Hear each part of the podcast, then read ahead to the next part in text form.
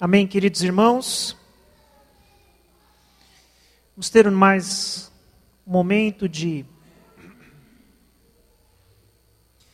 meditar juntos na palavra do Senhor. E eu quero convidar vocês para o capítulo final né, desse nosso estudo em cima de Daniel. Não que a história termine aqui, mas essa nossa empreitada em torno dos primeiros capítulos de Daniel se encerram aqui. Daniel capítulo 6. Nós já meditamos na vez anterior, ainda sobre esse capítulo. Mas eu quero trazer aqui aos irmãos mais algumas reflexões em torno dessa palavra. Capítulo 6, vamos ler dos versículos a partir do versículo 5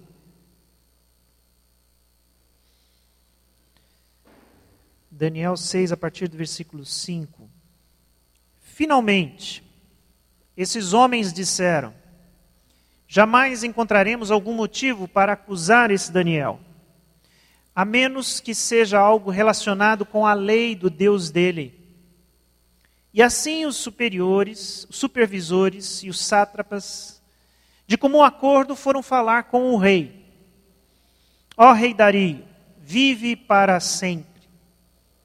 Todos os supervisores reais, os prefeitos, os sátrapas, os conselheiros, os governadores concordam em que o rei deve emitir um decreto ordenando que todo aquele que orar a qualquer Deus ou a qualquer homem nos próximos 30 dias, exceto a ti, ó rei, seja atirado na cova dos leões.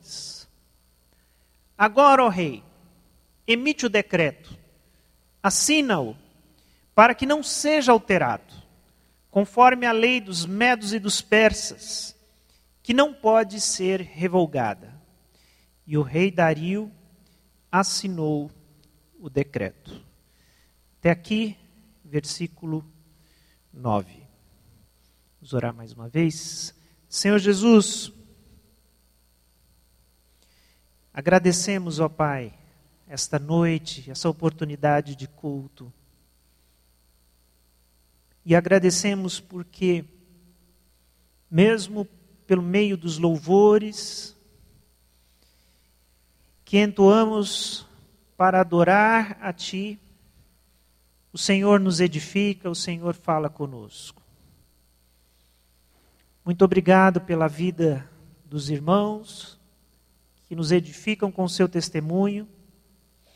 E agora, diante da tua palavra, da história dos teus filhos, pedimos que o teu Espírito Santo fale conosco e nos ensine um pouco mais. Um pouco mais da tua palavra, do seu ensinamento e da tua vontade para as nossas vidas. É isso que nós te pedimos, no nome de Jesus. Amém. Amém. A devoção exclusiva dos filhos de Deus é o tema dessa noite, dessa palavra.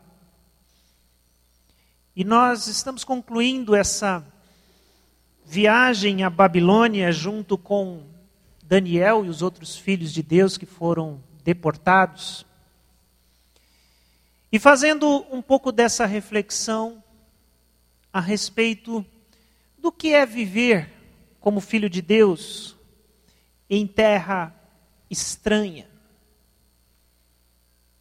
Não estranha, talvez, no sentido da cidade, no sentido daquilo que acontece, mas estranha em seus valores. Com certeza, a Babilônia, depois de tantos anos, já era muito bem conhecida por Daniel e por outros filhos de Deus que ali viviam.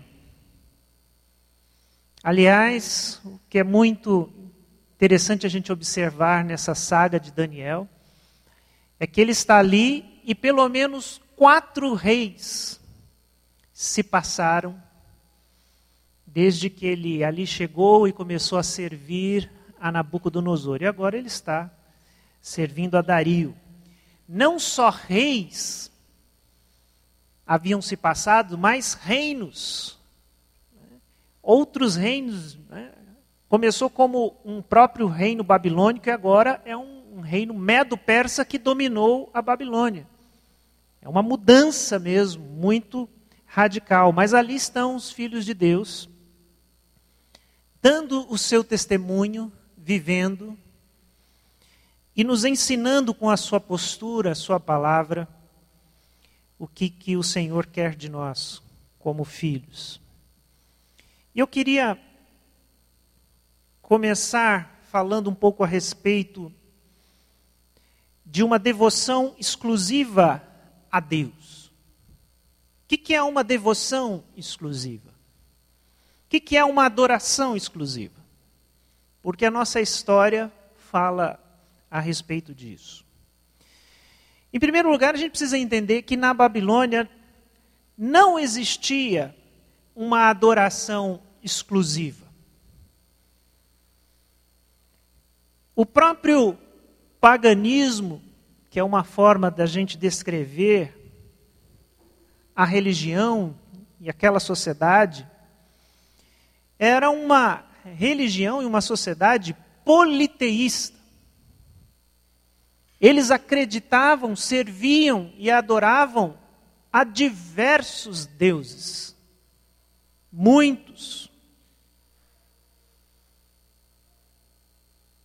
E quando a gente olha para um reino como o reino da Babilônia, e esses reinos que vão dominando os territórios e tomando posse de outras nações, geralmente esses grandes reinos, eles tinham uma, uma política ecumênica muito forte. Eles não obrigavam aos povos a abrirem mão dos seus deuses, mas iam agregando esses deuses à sua própria cultura.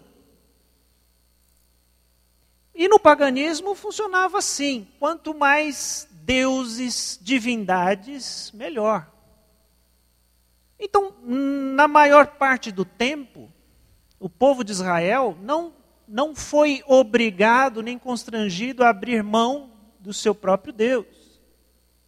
Aliás, a gente vê isso até no próprio livro de Daniel, que se a gente tiver esse Deus do povo de Jerusalém, do povo de Israel do nosso lado, melhor ainda.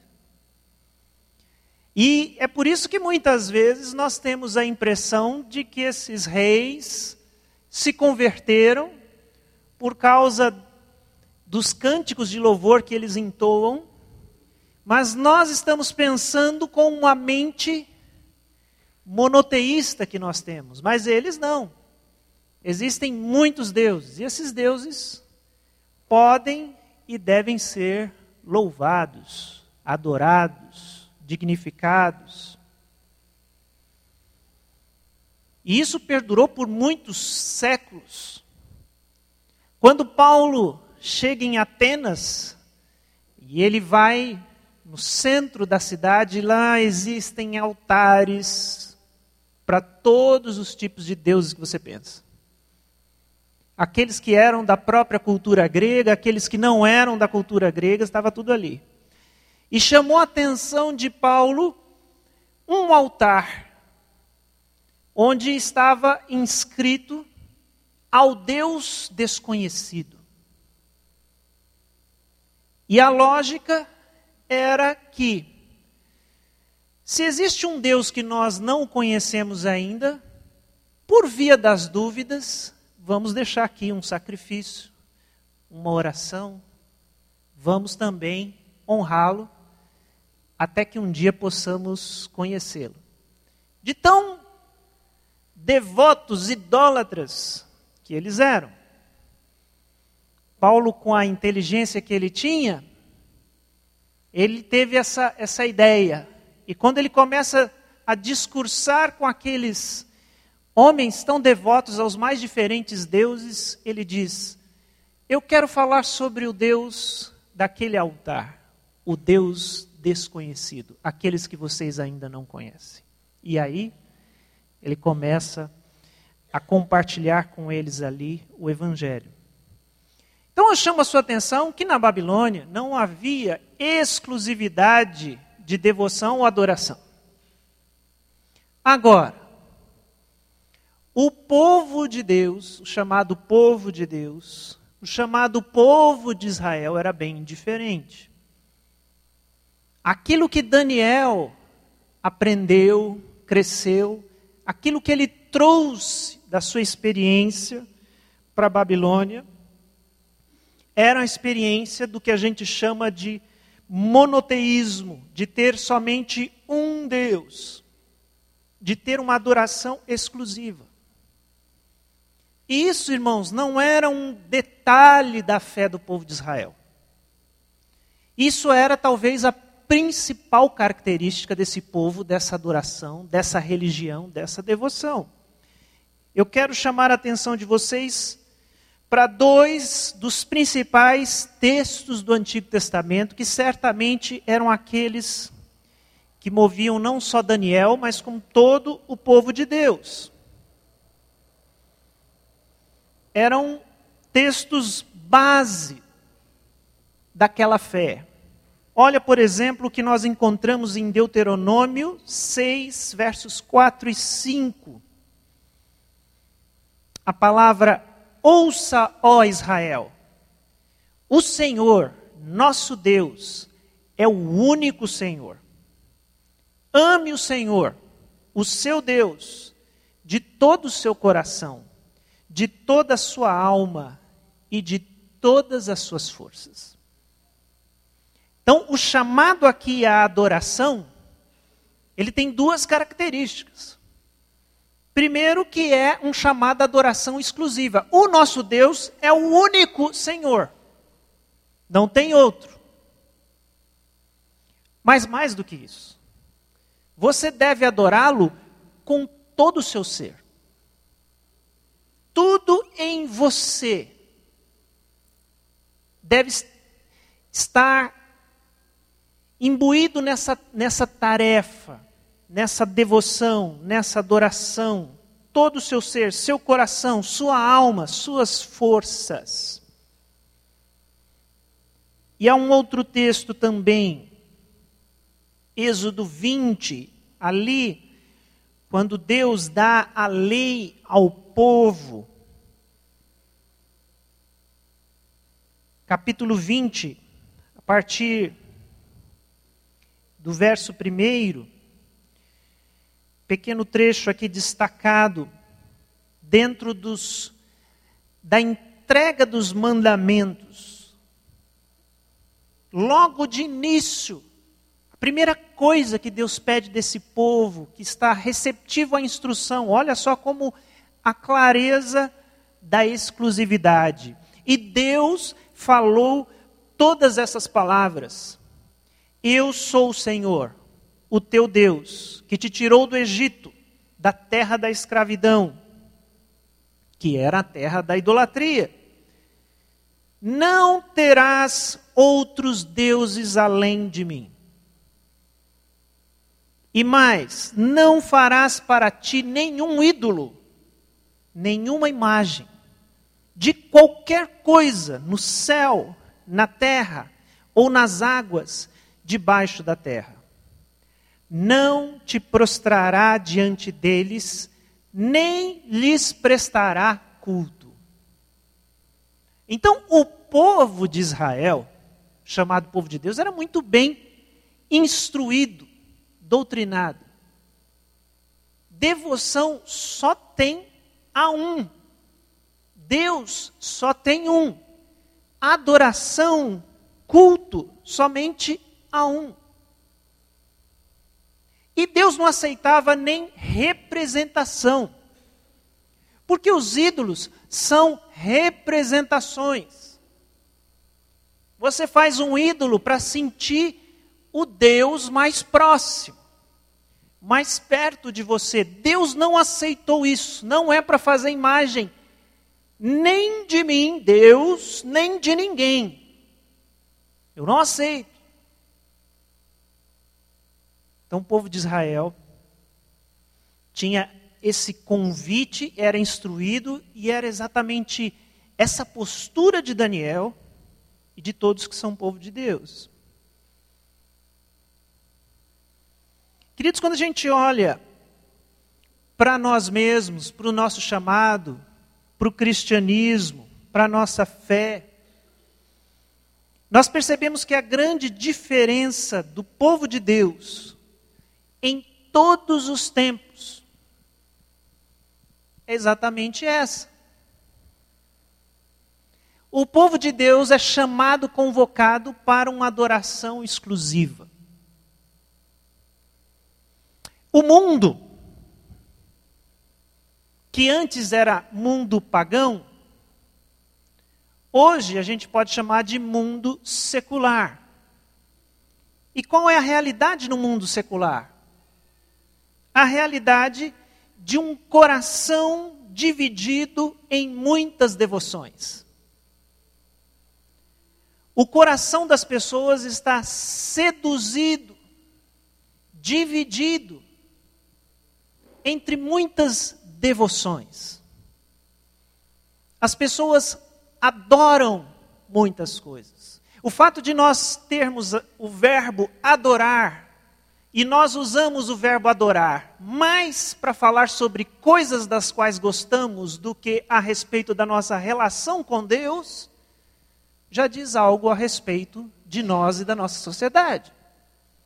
O que você adora? Então, muitas vezes olhamos para um mundo antigo e vemos sua devoção ao sol, à lua, a isso e aquilo, ao Deus da chuva, e não percebemos que o mundo secular, que tirou Deus da sua posição soberana, continua chamando para si inúmeras devoções também. Para que você coloque o seu trabalho, ou o seu dinheiro, ou a sua família, ou o seu status, o cargo que você tem, como alguma coisa que divide o seu coração. Um teólogo uma vez disse que um coração puro é aquele que deseja uma só coisa. O chamado do povo de Deus é um chamado à devoção exclusiva. A ter somente uma devoção, um Deus, uma adoração em nosso coração. Isso é ser filho de Deus. Isso é ser povo de Deus. E é tão interessante que a única forma que os inimigos de Daniel encontraram para prejudicá-lo foi explorar essa devoção exclusiva que Daniel tinha. Eles procuraram no seu caráter alguma forma de derrubá-lo e não o encontraram. Vasculharam a sua vida para ver se ele tinha aceito algum tipo de suborno, se, alguma, se tinha se corrompido, porque ele era uma autoridade. Ele governava. Daniel tinha bastante poder na Babilônia. Seria muito fácil encontrar uma falha administrativa, encontrar um, né, um, um imposto, uma riqueza que Daniel desviou para si mesmo, mas eles vasculharam, vasculharam e nada encontraram. E eles mesmos disseram aquele texto que nós lemos logo de início é: só vamos poder derrubar Daniel se for por causa da sua fé. E o que eu acho irônico é que esses inimigos de Daniel vão sugerir uma lei de adoração exclusiva, que é uma coisa que não existia na Babilônia. Mas é o que nós vamos ver agora. A armadilha da vaidade. Aqueles inimigos de Daniel conseguiram fazer uma armadilha, não só para Daniel, mas também para o rei Dario. Aqui diz o texto da proposta né, deles. O rei deve emitir um decreto ordenando que todo aquele que orar a qualquer Deus ou qualquer homem, nos próximos 30 dias, exceto a ti, rei, né? Só seria permitido oração e adoração ao próprio rei Dario. Era essa a ideia do decreto. Quem desobedecer durante 30 dias. E, ó, e é só 30 dias, porque eles sabiam que era uma lei absurda, tinham milhares de deuses, havia uma indústria de sacrifícios, aquela máquina não podia parar. Mas, por 30 dias, uma adoração exclusiva a Dario. Quem desobedecesse deveria ser atirado na cova dos leões. Nós sabemos pela história que o rei Dario amava Daniel. Tinha Daniel em alta estima. Queria colocar Daniel como vice-regente. Era em quem ele mais confiava, por causa da sua competência, por causa da sua lealdade. Mas Dario caiu numa armadilha. E ele caiu numa armadilha por causa da sua vaidade. Porque aquilo que os conselheiros sugeriram mexeu com o rei Dario. Quando ele ouviu essa ideia, 30 dias, adoração e devoção exclusiva a ele. Porque isso, isso pode nos parecer hoje muito estranho, mas todos os reis da época se entendiam como divindades eles eram também deuses, abençoados pelos deuses e deveriam também ser adorados. E quando Dario viu essa brilhante ideia, 30 dias de adoração exclusiva, ele se envaideceu. Sua vaidade se acendeu e ele pensou: isso é bom. Isso vai ser muito bom. Ótima ideia. Vai ser um instrumento disciplinador no nosso reino.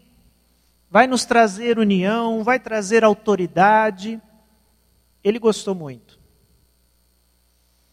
Ele caiu numa armadilha por causa da sua vaidade. Queridos, nós temos que tomar muito cuidado porque a vaidade e o orgulho tem sido uma das principais estratégias do inimigo para destruir o ser humano. E isso é verdade desde o início da história. Quando o inimigo tentou os nossos primeiros pais, lá em Adão, ele sugere, toca no coração essa pitada da vaidade, do orgulho, essa sugestão de conhecer como Deus, de ser como Deus. Essa ideia do ser humano ser um Deus, ser como Deus, não é nova. Talvez seja o pecado mais antigo.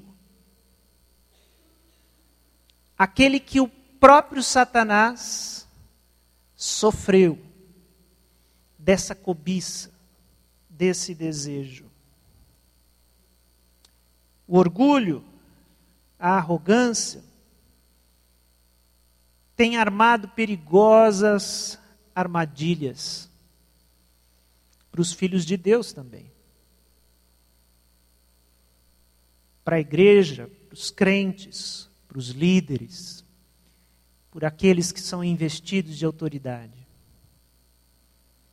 Nós temos que tomar muito cuidado, muito cuidado. Há uma palavra lá em Pedro, primeira carta de Pedro, capítulo 5, versos 5 e 6, uma instrução do apóstolo aos cristãos, aos filhos de Deus, onde diz: Deus se opõe aos orgulhosos, mas concede graça aos humildes. Portanto, humilhem-se debaixo da poderosa mão de Deus, para que ele os exalte no tempo devido. O chamado cristão é o chamado da humilhação. Estar debaixo da poderosa mão de Deus. Não sou eu que sou poderoso, não sou eu que sou forte. É o caminho da humildade, da submissão. Esse é o nosso chamado. E aqui é um alerta importantíssimo. Cuidado. Deus se opõe aos orgulhosos. Deus resiste aos orgulhosos. Mas dá graça aos humildes. O rei Dario caiu na armadilha da sua própria vaidade e por isso emitiu um decreto que iria prejudicar seu amigo Daniel. Mas vamos falar um pouquinho por que esse decreto prejudicou a Daniel. A gente precisa falar então da natureza dos filhos de Deus. Do que os filhos de Deus de fato são feitos? E que diferença isso faz? Quero ler um outro trecho aqui com você. Capítulo 6, versos 10 e 11. Quando Daniel soube que o decreto tinha sido publicado, foi para casa, para seu quarto, no andar de cima, onde as janelas davam para Jerusalém. Três vezes por dia ele se ajoelhava e orava, agradecendo a Deus, como costumava fazer. Então, aqueles homens foram ver e encontraram Daniel orando, pedindo ajuda a Deus. A armadilha deu certo. O decreto, 30 dias, sem oração, adoração exclusiva ao rei. E aí a gente olha, quando a gente olha para esse texto, com uma mente pragmática, e nós somos pragmáticos, práticos, eu diria para Daniel. Vamos ser sinceros. Daniel, só 30 dias. Sem oração. Combinado? Ninguém quer morrer. Ninguém quer ir para a cova dos leões. Você não é obrigado a adorar o rei. Fica na sua, quieto, escondido. Eu sei que oração é alguma coisa que você está muito apegado. Daniel, é simples. 30 dias, Daniel. Combinado? Sem orar, sem adorar, sem cantar, tá bom? Nada. Ele não pôde. O que é mais engraçado no texto é que quando ele sabe do decreto, o que ele faz? Qual a primeira coisa que ele faz? Ele volta para casa, sobe no seu quarto, naquele cantinho especial de adoração que ele tinha, com as janelas abertas, para o lado de Jerusalém, para onde ele almejava um dia voltar, e vai pedir ajuda a Deus. Daniel, você não entendeu. Só isso que você não pode fazer. O resto você pode fazer, você só não pode orar. E Daniel não conseguiu ficar um dia, uma hora. Um... Primeira má notícia: o homem vai orar.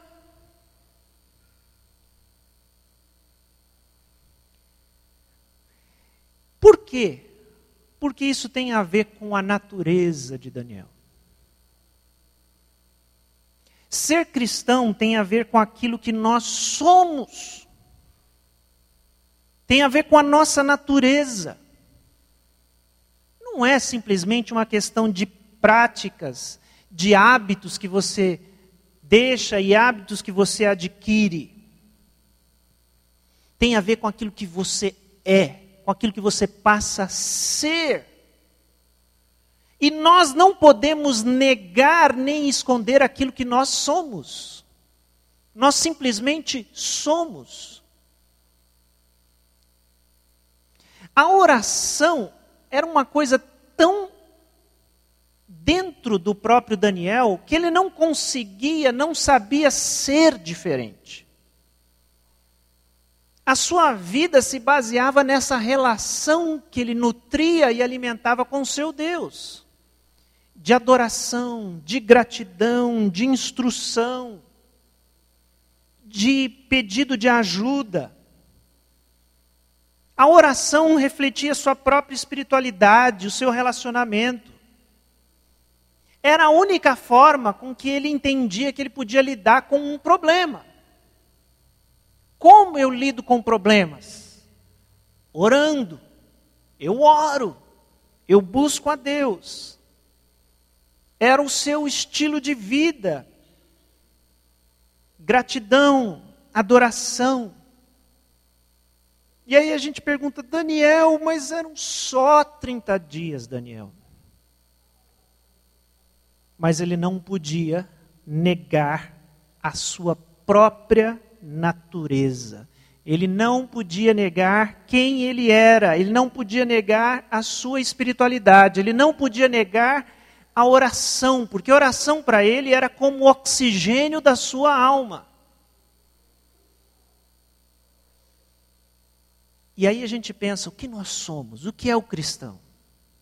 O que é essa relação que nós temos com o Senhor Jesus Cristo? Porque se as pessoas quiserem usar isso contra nós, elas usarão. Porque não se trata de hábitos que nós podemos fazer ou deixar de fazer. Vir ou não à igreja. Cantar ou não música evangélica. Fazer ou não oração antes da refeição, antes de dormir. Ou... Se trata daquilo que nós somos, na nossa essência, na nossa natureza. E que nós não podemos deixar de ser. Nem que uma lei proíba. Nós simplesmente somos. Há uma palavra de Jesus muito preciosa aos seus discípulos, a nós, que nos lembra exatamente dessa condição. Jesus disse aos seus discípulos: Vocês são a luz do mundo.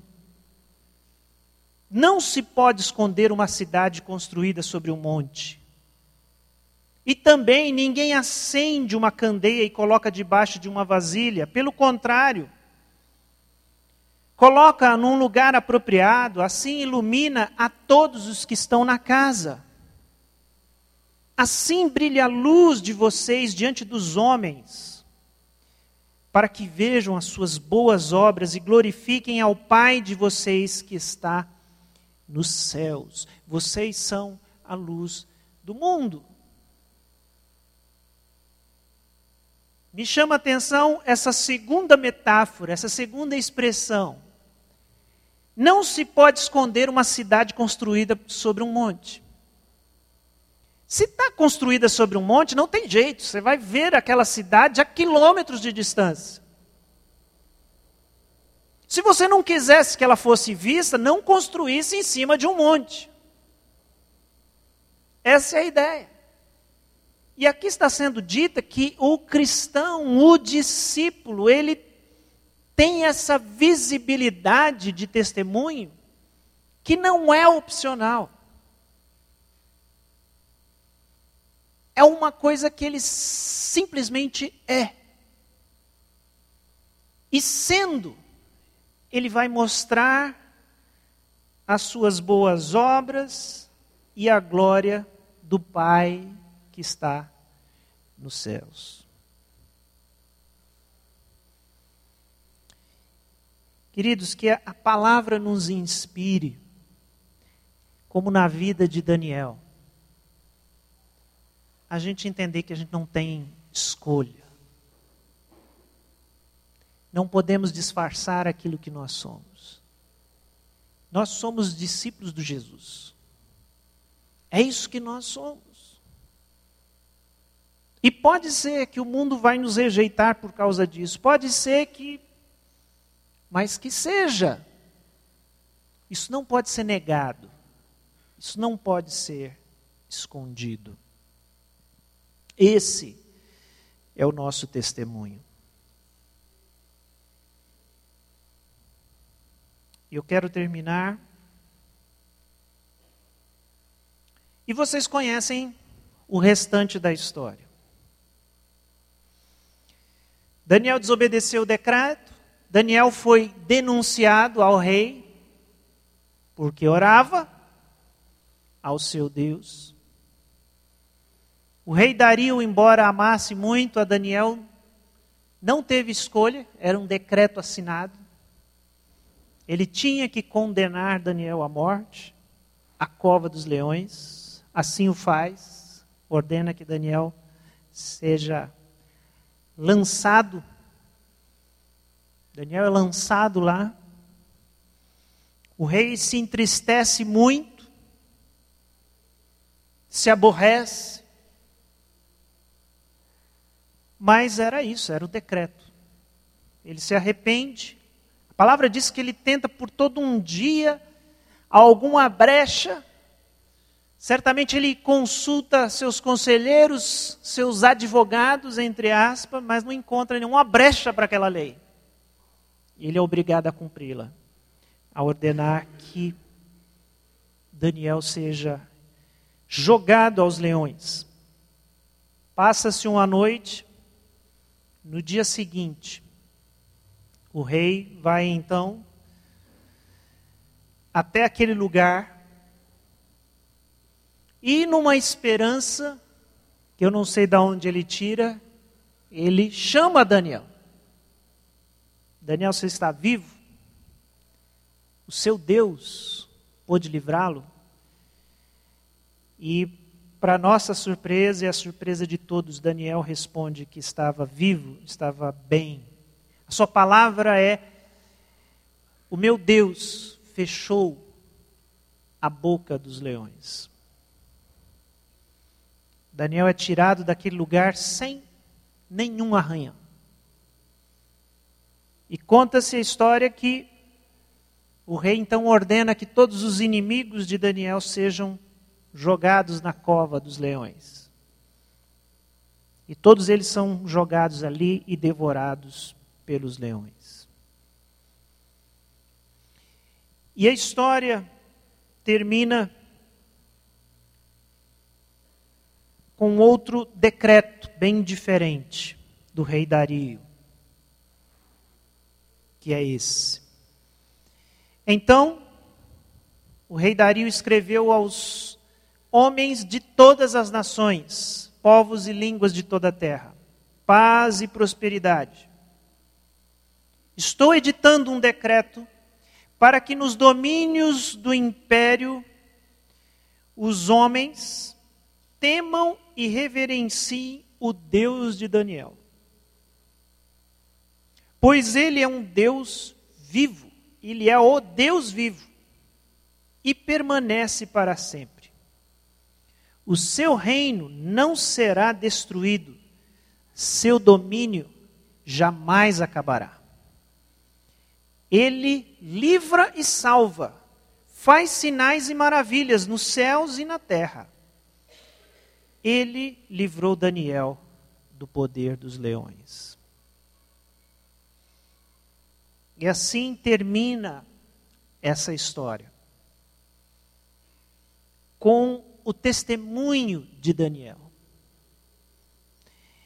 E não uma vez só isso acontece, mas exatamente isso que nós lemos nesse livro: reis se rendendo, se dobrando ao poder do Deus de Israel.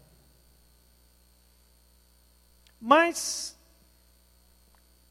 praticamente não é dito Deus de Israel. Era o Deus de Daniel.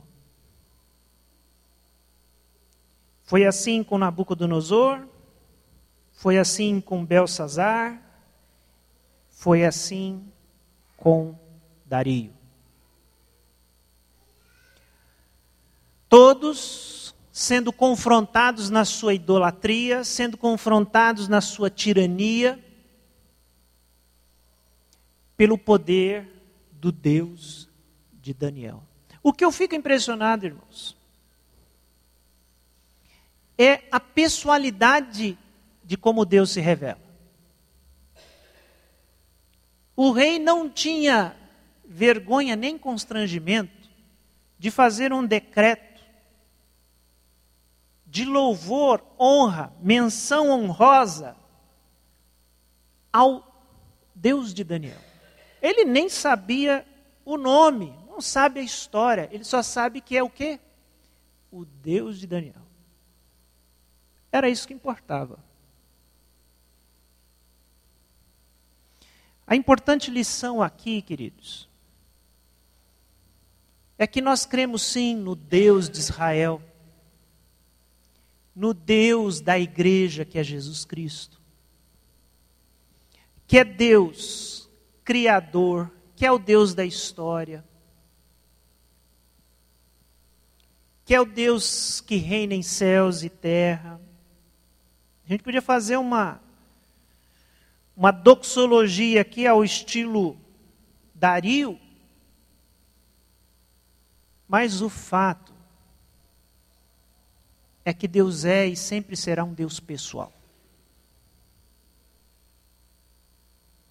A pergunta final é: se esse é o seu Deus? Que ele é o Deus de Daniel, a gente não tem dúvida, porque isso se provou. Isso se prova com um testemunho, com a fidelidade do dia a dia. Para o rei Dario, é fácil agora emitir esse decreto compor esse cântico. Mas quem foi para a cova foi Daniel. Quem, em nome da sua fé, disse: Eu não posso parar de orar, porque isso é simplesmente aquilo que eu sou. Foi Daniel. E é por isso que Deus, Yahvé, é conhecido aqui como Deus de Daniel. Nosso erro seria hoje falar simplesmente como o próprio Dario: Louvado seja o Deus de Daniel. Mas cuidado, porque isso não é suficiente. Tenho certeza que não foi suficiente nem para Dario. Porque Deus tem que ser Deus nosso. Deus meu, o Deus que intervém na sua história. O Deus que entra com você dentro das covas dos leões. O Deus que recebe o seu testemunho. O Deus que você nutre esse relacionamento diário, de oração, de devoção exclusiva. O Deus da Bíblia, o Salvador da Bíblia, é sempre pessoal. É sempre pessoal. É o Deus de Abraão, é o Deus de Isaac, é o Deus de Jacó, é o Deus de Daniel, é o Deus de Moisés, é o Deus de Elias. E é o seu Deus, é o meu Deus. Essa é a grande pergunta. É o Deus que entra na nossa história. É esse Deus do qual vamos dar testemunho com a nossa vida. É esse Deus que por um momento de oração, a gente troca até a nossa liberdade. Esse é o seu Deus. Vamos orar. Baixe sua cabeça. Vamos falar com o Senhor.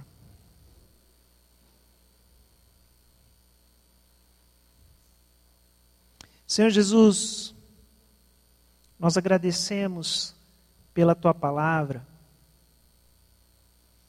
pela tua revelação. Que coisa maravilhosa, Deus, a gente olhar para os teus servos, teus filhos, como Daniel, e ver esse testemunho tão maravilhoso de alguém que de fato te conhecia.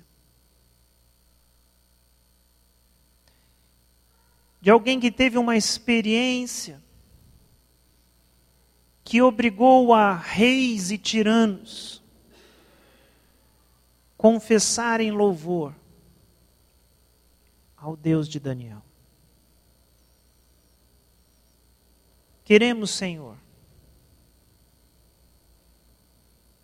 que o Senhor seja conhecido como nosso Deus. O Deus a quem devotamos toda a nossa vida nossa adoração, nossa devoção. Que esse seja o nosso mover. E que o mundo, as pessoas, possam perceber que a nossa devoção é exclusiva a Ti, que não há nada maior, mais importante,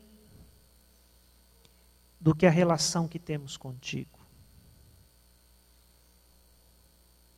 Nos ajuda, Senhor, a ser luz do mundo, cidade sobre monte, sal da terra, cumprindo a função e a missão que o Senhor nos tem dado.